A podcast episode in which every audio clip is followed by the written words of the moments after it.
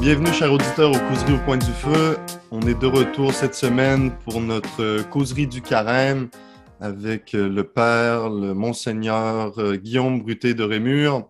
Alors, euh, chers auditeurs, hein, je veux euh, vous interpeller. Vous savez que les, podcasts, les balados comme le nôtre fonctionnent et réussissent à perdurer grâce aux bouche à oreille. Alors, si jamais vous aimez ce qu'on propose, notre contenu, etc., alors n'hésitez pas à en parler. Euh, à, partager hein, sur vos réseaux sociaux, vos plateformes respectives. Et euh, comme ça, ça nous permet, nous aussi, de perdurer dans le temps et de pouvoir toujours vous offrir hein, plus de nouveaux contenus. Alors, euh, bonjour Guillaume, comment ça va? Bien, ça va bien, Emmanuel, ça va bien. Ici au Liban, toujours, ces jours-ci, la température c'est à monter subitement avec les fameuses tempêtes de sable qu'on appelle le Rapsin et que tu connais bien. Donc, euh, vous m'avez vu euh, tout écharpé avec euh, des pulls et des, des, parkas. Et maintenant, vous me voyez avec les manches courtes et presque en sueur. Alors, j'exagère un peu, mais, mais ça va bien, ça va bien. Regarde, ici au Québec, moi, j'ai su ce matin qu'il annonce 15, 15 cm de neige en fin de semaine. Alors, la plupart pensaient que l'hiver était fini, mais non. Mais non, tu vois, jusqu'à la fin, on... Oui, ouais, mais ils disent, ils disent ici au Liban que la semaine prochaine, il va faire un peu froid. Tu sais qu'ici, il y a une grande lutte entre les catholiques et les orthodoxes parce qu'ils ont une semaine de séparation pour la Pâque régulièrement. Et donc, la grande question, c'est euh, quel est le vendredi saint dans lequel durant lequel il va pleuvoir? Parce que ah. s'il pleut le vendredi saint à la date euh, catholique, ça veut dire que Dieu est catholique. S'il pleut le vendredi saint à la date orthodoxe, ça veut dire que Dieu est orthodoxe. Donc, euh, c'est la grande question. C'est vendredi prochain qui pleut ou celui d'après? Excellent. Alors, Guillaume, aujourd'hui, euh, en tout cas, dans tout nous, ce qu'on sait, c'est que vendredi prochain, on va avoir notre dernière euh, causerie du carême. On va faire ça hein, sur, euh, disons, on pourrait appeler ça, pour reprendre le titre de ce film un peu controversé, hein, La dernière tentation de Jésus. On veut parler notamment de, du vendredi saint, hein, de ce combat-là, on pourrait dire cosmique, mais ce serait peut-être un peu trop euh, tomber dans le, dans le manichéisme, là, mais de dire un peu cette dernière bataille que Jésus a menée à sa passion face aux démons. Moi, j'ai toujours été euh, touché avec euh, la, la, représentation qui est faite dans la passion de Jésus-Christ. On voit tout, le démon qui est là et qui, qui est comme ce lion hein, dont nous parle, dont nous parle Saint-Pierre, hein, qui rôde autour de Jésus hein, au milieu de la foule. Donc, euh, hein, cher auditeur, la semaine prochaine, on, va avoir une dernière causerie un petit peu plus longue pour ça, pour le vendredi saint. Aujourd'hui, par contre, on parle hein, de notre dernier euh, pharmacon, hein, le dernier remède, la dernière arme qu'on a pour, euh, pour le carême. En fait, une arme qui pour le carême, on s'entend, qui, disons, le carême, c'est une excuse pour nous, nous porter à la pratiquer. On a déjà parlé du jeûne, de la prière, et aujourd'hui, on va parler de l'aumône. Oui, l'aumône, c'est donc justement euh, cette dernière âme, arme que l'Église nous donne pendant le carême et qui est liée euh, à cette dernière tentation dans l'évangile de Matthieu, euh, qui est la fameuse tentation de l'idolâtrie, le moment où Jésus-Christ est porté sur cette haute montagne et il voit toutes les richesses du monde, le pouvoir, la puissance, et le démon lui dit euh, si tu, si tu m'adores, euh, je te donnerai tout ça. Hein. Euh, moi, j'aime à penser, toi qui connais un peu ces régions, que cette haute montagne, c'est la montagne de l'Hermont, qui encore aujourd'hui est un point crucial, parce que de là, on voit toute la Syrie, la Jordanie, la, Israël et le Liban. Et c'était au fond cette montagne qui dominait cette décapole, qui était ces dix villes puissantes, pleines d'argent, qui as connu Balbec, euh, la puissance romaine, la puissance grecque, le commerce, la Mésopotamie, l'Égypte, toutes ces, grandes civilisations qui s'échangeaient des marchandises et qui, euh, étaient le monde connu et qui étaient là fédérées par cette romanité qui avait créé ces voies romaines. Et on peut imaginer ce trafic. Aujourd'hui, on voit quelquefois ces photos aériennes avec tous les réseaux lumineux du globe terrestre. Imaginez cette vision euh, de cette réalité euh, qui à l'époque était le monde euh, dans lequel on voyait le fourmillement de la richesse, du pouvoir. Et, ce démon qui dit à Jésus, voilà, tout ça, ça va être à toi si tu m'adores. hein, si tu reconnais que je suis le prince de ce monde. Euh, et euh, Jésus-Christ lui dit, tu n'adoreras que le Seigneur ton Dieu. C'est-à-dire, c'est vraiment la dernière renonciation. Alors, on parlera la semaine prochaine de cette dernière bataille, parce que l'évangile se termine en disant que le démon s'éloigna hein, de Jésus-Christ jusqu'à son heure, parce qu'il y a une heure cruciale que nous avons tous, mais cette dernière bataille au début de son ministère, et qui est cette bataille dans laquelle nous sommes rentrés dans ce carême pour nous préparer à la Pâque, c'est la bataille de, l'idolâtrie, la bataille de la, tentation du pouvoir, de la domination. Jusqu'à présent, nous avons vu comment le, jeûne et la prière, au fond, étaient des choses qui nous touchaient personnellement. Le jeûne dans notre chair, euh, la prière dans notre intelligence, dans notre rationalité. Et voici que l'Église nous donne une arme qui sort de nous. Hein. Euh, elle ne nous touche pas, bien que l'argent nous touche toujours, mais disons que c'est la seule arme dans laquelle nous sommes, comment dire, euh, projetés en dehors de nous-mêmes. Hein ce combat euh, s'exprime aussi dans un fruit qui va nous apparaître, hein, qui est le fait de donner de l'argent à quelqu'un, le, fait de nous détacher de quelque chose qui nous appartient pour autre chose. Hein. Et ça, ça a à faire avec aussi la bataille de la volonté, cet acte de volonté qui en fait est une caractéristique profonde de l'être humain. L'homme est, est, intelligence, il est aussi affection, euh, euh, mouvement de l'âme, mais il est aussi cette capacité de transformer, de sortir de lui-même et d'avoir un impact sur la réalité. Hein. Et ça, c'est un cadeau magnifique que le Seigneur nous a fait. C'est-à-dire qu'il nous a fait d'une certaine manière co-créateurs. Alors, nous ne sommes pas créateurs parce que nous sommes créatures, mais il nous a fait euh, participer à cette création en nous donnant un pouvoir sur elle et une mission sur cette création, qui était une mission sacerdotale, c'est-à-dire d'être l'expression de cet amour et de cette passion qu'a Dieu pour sa création euh, physique et spirituelle, et, il nous a permis de la transformer, de la rendre, de la glorifier pour qu'elle soit toujours plus une irradiation de la gloire de Dieu. Ça, c'est la mission qu'avaient Adam et Ève dans le jardin, non? Croissez, multipliez-vous, cultivez la terre, ordonnez la terre. Hein. Selon ce logo, c'est cette parole de vie qui est sortie de la bouche de Dieu. Voici que l'homme avait cette mission de faire que cette terre soit justement euh, cette, cette irradiation de la gloire divine, soit cette frange du manteau de Dieu. Hein.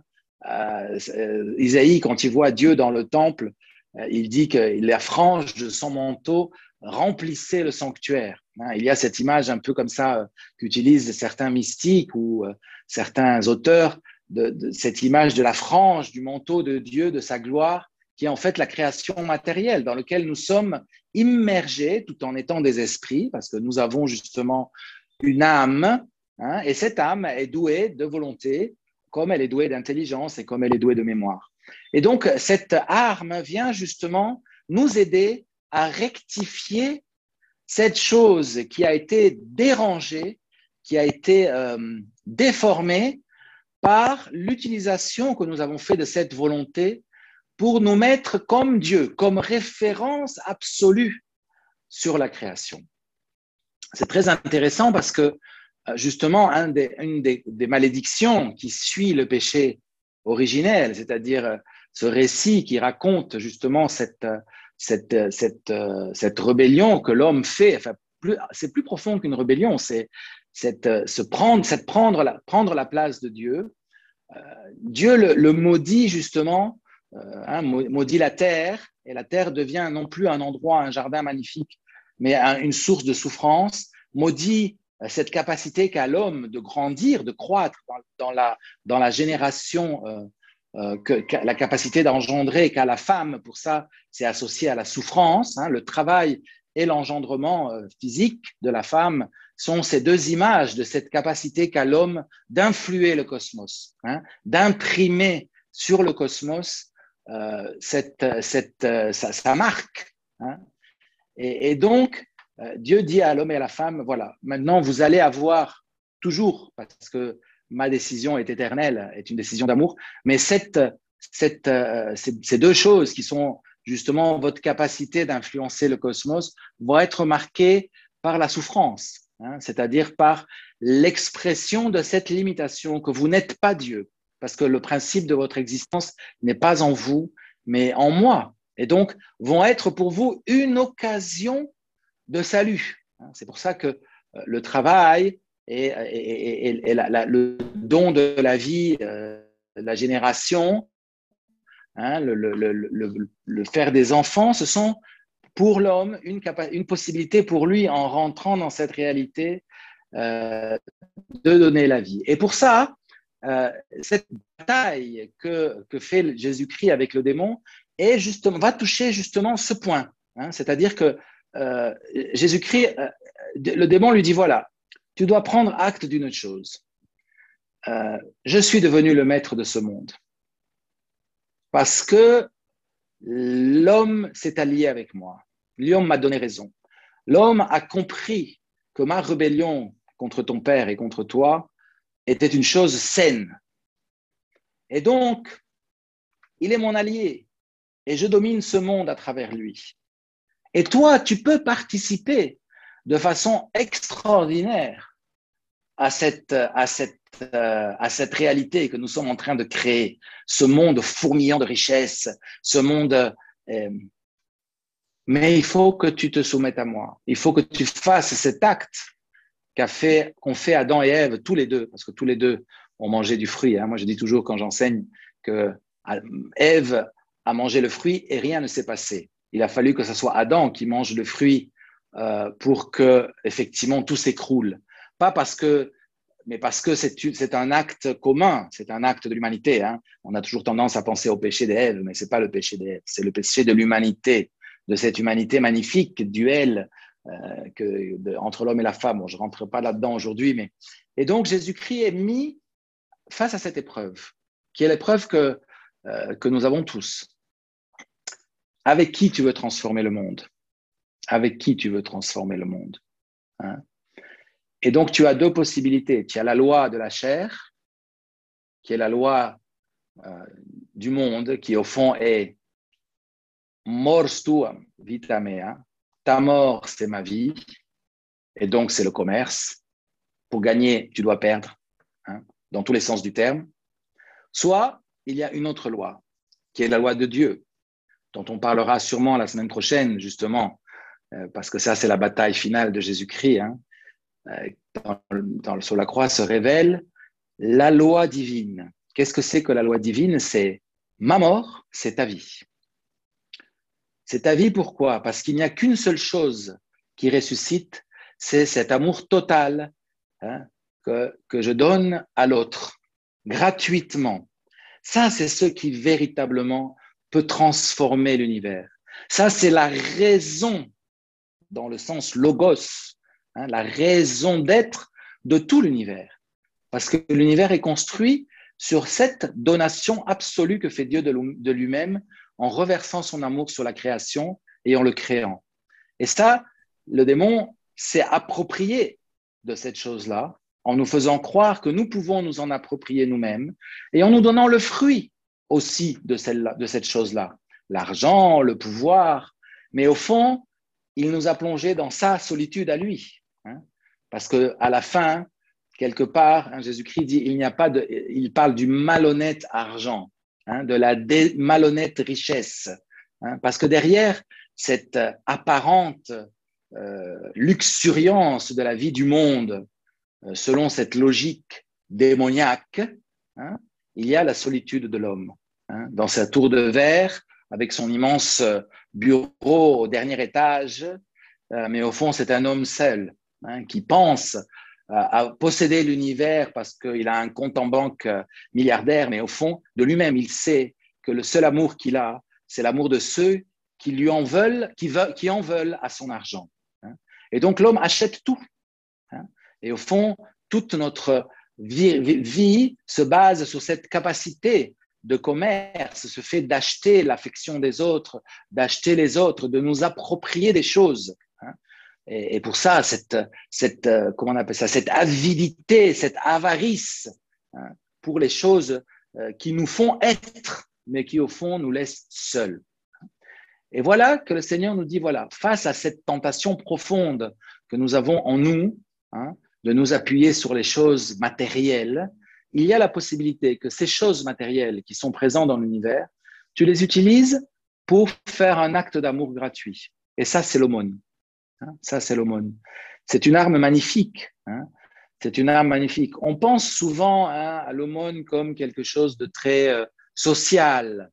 Et c'est vrai qu'il y a une dimension sociale de l'aumône, c'est-à-dire une juste répartition des richesses. parce qu'au fond, euh, toute, toute richesse a quelque chose de malhonnête. Peut-être des personnes qui m'écoutent diront Ah, ce prêtre est communiste. Non, non, c'est pas du tout ça. C'est que, bien sûr, tout le monde a le droit de gagner de l'argent et l'Église n'a jamais condamné le fait de faire de l'argent. Hein. Mais il y a toujours dans cet aller-retour de l'argent dans le monde quelque chose euh, d'injuste. Hein, d'injuste. Parce qu'il y a des gens qui travaillent beaucoup et qui ont peu, des gens qui travaillent pas beaucoup mais qui ont un coup de génie et qui gagnent beaucoup. Non, il y a toujours quelque chose d'injuste. Et on perçoit cela. Et au fond, tous les, mouvements sociaux, les, les colères de l'humanité sont toujours une rébellion à cette injustice que l'on perçoit, euh, sans juger personne. Il y a, il y a cette chose-là. Pourquoi lui, oui, et moi, non hein? mm. euh, D'ailleurs, euh, cette chose qui, est, qui, qui est non, je voulais dire, moi, ça fait penser Saint Jean Chrysostome, un peu souvent les, pères de l'Église, hein, Saint Jean Chrysostome d'ailleurs, qui parle, il a beaucoup parlé de la pauvreté, et dis-moi quelque chose qui m'avait beaucoup touché à un certain moment. Il dit si tu as deux tuniques, tu en, euh, as une pour toi et l'autre, elle est volée aux pauvres. Alors, il y a quelque chose de mm. très fort, hein, très simple, mais très fort là-dedans. Après, mm. c'est. Euh, voilà, c'est ça. Alors après, ta tunique, tu l'as fait faire par quelqu'un qui a gagné de l'argent, donc quelque part, tu, crées de la richesse. Après, il y a tout cela. Mais au fond, quelque part, il y a une profonde vérité. Il y a une vérité sacramentelle. Moi, ce que je voudrais dire à nos auditeurs, c'est je ne parle pas ici, je ne fais pas de la politique, c'est une question de sens. Et nous allons dans le sens des choses. Hein. Et donc, il y a un aspect social dans monde. Il y a le fait de rétablir une certaine justice en me privant de quelque chose que je donne à un pauvre. Mais c'est très intéressant parce que Jésus-Christ dit, quand tu fais l'aumône, que ta main droite ne sache pas ce que ta main gauche donne, ou que sa main gauche ne sache pas ce que la main droite. Je ne me rappelle plus exactement. Je pense que c'est ça. Que ta main gauche ne sache pas ce que ta main droite donne. C'est-à-dire qu'il y a toujours dans l'aumône la tentation de l'aumône, c'est-à-dire d'acheter quelque chose, d'acheter quelque chose, d'acheter la bienveillance du pauvre, d'acheter la, la, la, la, l'aura d'avoir fait un geste euh, de, de, charité. Euh, il y a le risque de perdre l'essence même de ce geste qui est un antidote à, cette, à cette avarice profonde, qui est une chose que nous avons en nous, qui est la gratuité absolue du don. Et ça, c'est l'amour divin, la gratuité. C'est pour ça que c'est très important que l'aumône soit quelque chose qui soit profondément gratuit, qu'il n'y ait que Dieu qui le voit. Alors les gens me diront, ah, mais c'est vachement pervers, parce qu'au fond, tu t'achètes l'amour de Dieu euh, parce que tu as fait du bien. Non, non, c'est pas ça. C'est pas ça. Hein. C'est Dieu est toujours en nous. Et quand tu fais quelque chose qui ressemble à l'amour de Dieu dans cet acte, ce n'est pas que Dieu t'aime plus. C'est que toi, tu ressembles à Dieu. C'est que toi, tu te transformes peu à peu et tu rentres dans cette logique, dans ce logos, dans cette raison de l'univers. Il y a quelque chose qui rétablit la beauté et la bonté de l'univers dans l'acte de l'aumône. Hein. C'est très intéressant. Dans, l'islam, par exemple, il y a l'idée de la balance, non? C'est-à-dire que euh, les choses mauvaises que tu fais, tu peux les repayer avec des aumônes. Hein. Euh, et, Saint Jacques dit, hein, l'aumône couvre une multitude de péchés. Je pense que Saint Paul dit quelque chose aussi comme ça. Je sais pas. Je pense que c'est Saint Jacques qui dit cette phrase-là. L'aumône couvre une multitude de péchés. Mais Saint Paul dit une chose similaire aussi. Euh, et toujours, il y a eu cette idée hein, euh, que l'aumône, d'ailleurs, quelquefois, c'est devenu, ça a été interprété de façon perverse, c'est-à-dire, je fais ce que je veux, de toute façon, je fais l'aumône, comme si je m'achète des points paradis, non? Non, non, c'est le sens de couvrir une multitude de péchés, c'est pas l'idée de, du crédit, euh, du crédit en, en, faveur et en défaveur, non? Mais c'est cette idée que, justement, tu rétablis quelque chose, parce que que nous le voulions ou non, nous participons au déséquilibre avec un S de ce monde, hein, euh, parce que nous en, nous en, faisons partie, parce que parce que parce que c'est la réalité, parce que c'est la réalité, et il y a une lutte. Hein, Saint Paul parle de cette création qui gémit parce qu'elle attend la révélation des enfants de Dieu. Elle attend qu'apparaissent ceux qui redonnent à cette création son pourquoi, sa raison d'être, son logos. Hein et ça, ça c'est la mission des chrétiens. Et ça, c'est la bataille de l'aumône. Hein. Donc, cet acte de faire une aumône, euh, c'est pas seulement quelque chose de, euh, je vais donner un petit peu. Moi, je me rappelle euh, quand on était enfant, on faisait les, les, parcours de carême avec les opérations bol de riz et avec l'argent qu'on gagnait de pas d'avoir mangé seulement un bol de riz, on les mettait dans une tirelire et après on finançait euh, un puits dans le Sahel. C'est très beau comme initiative et c'est très éducatif justement pour les enfants, euh, pour qu'ils comprennent que les actes d'amour qu'ils font ont une dimension et ont un fruit ailleurs. Mais là, je veux parler de quelque chose de beaucoup plus profond, de beaucoup plus spirituel. Hein, parce que l'aumône, c'est une action spirituelle. C'est une, c'est une renonciation intérieure. Ce qui compte dans l'aumône, c'est ce détachement de l'esprit du monde, c'est se dire au démon, tu n'es pas mon maître, je n'appartiens pas à ta logique. Je n'appartiens pas à ta logique. Je suis un fils de Dieu qui ne, met pas, ne plie pas le genou, qui n'adore pas ce monde, qui n'adore pas le démon. Pour ça, l'aumône aussi doit faire du mal. Les gens, quand ils me demandent combien je dois donner, jusqu'à ce que ça te fasse mal. Si tu penses que donner 50 euros, ça te fait pas mal, donne plus. Quand tu arrives à un moment, tu sais que là, si tu vas donner ce billet-là, ça fait mal. Et là, là c'est le moment où arrive la chose. Parce qu'il y a, quand, quand tu acceptes de te faire mal, il y a cette acceptation de la malédiction qu'a reçue Adam et Ève. Tu rentres dans cette souffrance parce que cet argent, tu l'as gagné à la sueur de ton front, qui est une expression biblique. Hein tu retireras ta nourriture à la sueur de ton front. Et donc cet argent que tu as gagné à la sueur de ton front, il, rentre dans un circuit différent, dans le circuit bancaire de Dieu, dans le circuit de l'éternité. Hein, et il transforme progressivement l'univers dans cette réalité magnifique que nous vivrons le jour de la résurrection finale, hein, dans lequel toute la réalité sera transfigurée euh, à tous les niveaux, même dans la matière. Hein. Donc, voilà, l'aumône, c'est quelque chose vraiment de, un cadeau immense que le Seigneur nous fait dans ce carême pour pouvoir euh, euh, nous mettre à l'épreuve, nous scruter intérieurement hein, et, reconnaître que nous appartenons, à, nous appartenons au monde de Dieu. Hein, nous appartenons au monde de Dieu. je trouve que c'est, bien parce que ça me faisait penser en t'écoutant, Guillaume, que Hein, dans le fond, le monde vient boucler la boucle euh, de ces trois armes de, hein, prière, de, jeûne. Pourquoi? Parce que c'est très, beau ce que tu as dit au début. Hein, il y a l'idée dans, dans le fond, dans le monde, de devoir sortir. Il y a cette sortie vers l'autre, cette arme qui nous est donnée parce qu'on cherche, comme on a vu, on cherche à se remplir. Alors, quand on parlait du jeûne, on parlait souvent la nourriture devient par la gourmandise, ce désir d'être rempli. Et là, le jeûne vient purifier notre intérieur.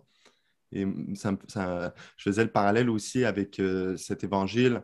On dit que hein, cette personne qui lave la maison, et là, la maison est toute belle, elle a mis à la porte les démons. Alors là, le, jeûne vient purifier l'intérieur.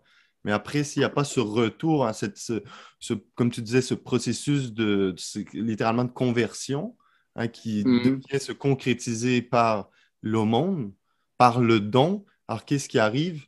Ben, nécessairement, tu, es propre à l'intérieur, mais là, tu vas te remplir par, comme on dit, sept démons qui étaient encore pires que mm. ceux qui étaient là. Alors, c'est là qu'on voit qu'il y a vraiment toute une, vraiment une, intégralité. Hein, et tout ça est soutenu nécessairement par la prière. Hein, la prière qui est... Ah, la prière qui est toujours cette, conversion. Hmm, cette respiration dans entrée-sortie. Hein. il y a vraiment ce... Euh, comme, comme euh, les, justement les, les pères euh, parlaient, de, comment il appelle ça, exitus hereditus. Hein, je crois que c'est une chose comme ça. Quand il parle même Dieu, quand il fait la création, on se va et vient, même, puis, c'est lié à la prière, hein, de, cette respiration, même que nous, on est appelé à vivre par ce souffle de vie qui nous a été donné. Et le monde, en ce sens-là, nous permet de, moi je trouvais ça très beau, nous permet justement de rentrer dans cette co-création éternelle. Et comme tu dis, hein, Exactement. Faut, faut, que ça fasse, faut que ça fasse mal et c'est pas un précepte du sens, euh, mais il y a quelque chose au niveau ontologique. On ne peut pas adorer euh, Dieu et maman, Dieu et l'argent. Euh, qu'est-ce qui va mm. faire qu'on peut véritablement adorer Dieu? C'est si on a cette liberté-là, justement, d'offrir en son nom. Et tu sais, il y en a qui disent que des, cadeaux, des présents, ça n'en est jamais vraiment.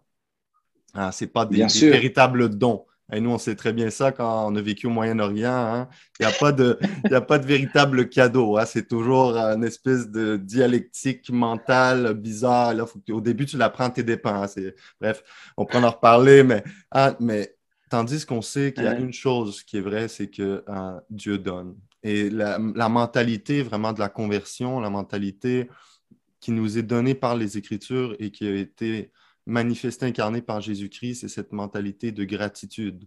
C'est-à-dire que mm. ah, l'initiative part pas de l'homme, mais l'initiative part de Dieu, arrive à l'homme. Et là, l'homme reçoit ça, s'il a la grâce de le reconnaître, et il est reconnaissant. Et là, à partir de ça, hein, on a le, le, cycle qui continue, le cycle des rites, le cycle du don, le cycle de rendre grâce, et par le fait même, par les autres, en donnant. Et c'est ça, je pense, la meilleure. c'est une bonne chose de le faire si tu es appelé à le faire comme pour bon, euh, j'ai fait quelque chose de mal, donc tu te sens inspiré d'une certaine façon de pallier à ça en donnant. C'est bien, mais ultimement, hein, c'est la reconnaissance vraiment de, de la vie, d'être là, de ce que Dieu nous donne. Hmm. qui nous permet vraiment. Et il, y a, il, y a, il, y a, il y a quelque chose de très biblique, cette idée aussi que tout don que tu fais crée la gratitude euh, dans, un, dans une autre personne, dans le pauvre. Et, et, cette idée biblique que le pauvre, qui est justement l'image de cette pauvreté de l'humanité, qui est profondément affaiblie, quand elle est portée à l'Eucharistie et à l'action de grâce, c'est par l'action divine. Donc toi, quand tu fais une action qui crée la gratitude, non pas envers toi, non pas un retour vers toi, mais vers Dieu, parce que le pauvre reçoit de nulle part un don, tu ne sais pas d'où il vient, alors il ne peut que remercier le Créateur. Et cette Eucharistie du pauvre vers Dieu t'insère justement dans cette Eucharistie cosmique qui est en fait le but de toute la création divine, c'est-à-dire cette reconnaissance. Donc toi, tu fais un acte de reconnaissance en reconnaissant que Dieu est l'origine de ta vie. Et donc, comme lui, tu sors de toi-même pour donner parce que toi, tu reçois la vie. Et ça, ça crée dans le pauvre la gratitude, et le pauvre devient ton Eucharistie. Hein. Ça, c'est quelque chose de très, euh, euh, de, très profond aussi, euh, parce qu'au fond, ce que tu disais de l'exitus reditus, c'est toute la somme théologique de Thomas est construite là-dessus, non? Dieu qui sort et l'homme qui repart, donc qui remonte. Et au fond, ça, c'est tout, tout le principe de l'incarnation et c'est toute la célébration de l'Eucharistie, c'est toute la célébration de la Pâque. Hein. c'est-à-dire se recevoir de Dieu et se remonter à Dieu par justement cette dynamique d'Eucharistie qui est en fait la reconnaissance que ce que nous sommes, nous le devons à Dieu. Et donc, en reconnaissant cela, nous connaissons qui nous sommes et qui il est. Et donc, nous pouvons le bénir, le glorifier. Et, c'est comme ça que s'irradie cette gloire dont je parlais au début tout à l'heure de notre, de notre conversation. Merci beaucoup, Guillaume. Puis en finissant, euh, j'ai envie d'inviter nos auditeurs. J'ai déjà entendu parler de, hein, de cette dynamique du don-là qui, qui, crée un cercle vertueux. Je ne sais pas s'il y en a qui vont avoir l'occasion d'aller au service à l'auto, hein, que ce soit de McDonald's ou ici au Québec, on a Tim Hortons, n'importe quoi. Il y, a, il, y a une très il y a des très belles histoires avec ça. Hein. C'est, tu vas au service à l'auto, tu commandes ce que tu as commandé, tu arrives à la caisse et tu payes ce que tu as commandé et tu payes ce que le gars derrière toi la personne derrière toi a commandé aussi. Et toutes les fois, les témoignages disent que quand il y a quelqu'un qui fait ça, il y a, on rentre dans une dynamique du don et un cercle vertueux commence. Il peut être très, très long durant la journée. Hein, ça peut durer pendant beaucoup, beaucoup ah. de gens. Hein, le fait, tu fais crime, pourquoi cette personne-là a payé pour moi? Alors là, il y a cette gratitude-là qui naît comme celle que dont celle que tu parlais tout à l'heure. Et les gens disent, bon, ben, je vais payer pour l'autre, hein, peu importe ce qu'il a commandé. Donc, il y a toute cette idée-là, justement, comme tu disais, tu ignores c'est quoi que l'autre donne, tu payes pour lui, l'autre, qu'est-ce qu'il faut que, tu lui donnes. Et quelqu'un, il s'agit d'une personne Hein, qui, euh, qui se hmm. met dans cette dynamique du don-là. Et, euh, j'espère, cher auditeur, qu'en en ayant, écouté, euh, ayant écouté notre causerie aujourd'hui, hein, ça va peut-être vous, vous, inspirer hein, à rentrer là-dedans, à rentrer dans cette dynamique du don-là. On parle de l'argent parce que l'argent est viscéralement euh, ancré dans, l'homme, mais il y a aussi d'autres façons de le faire, il y a d'autres façons de donner. Mais essayez, hein, je pense que ça vaut la peine. Alors, merci beaucoup, euh, Guillaume. c'est toujours un plaisir de. Finalement, on s'allonge. Au début, on, on, partait avec des causes un peu plus courtes. Là, on s'allonge toujours un peu plus, mais je crois que je crois qu'on on en a pour notre argent. En tout cas, nos auditeurs en ont pour leur argent. OK, au revoir et à bientôt. À la semaine prochaine. Salut, Guillaume.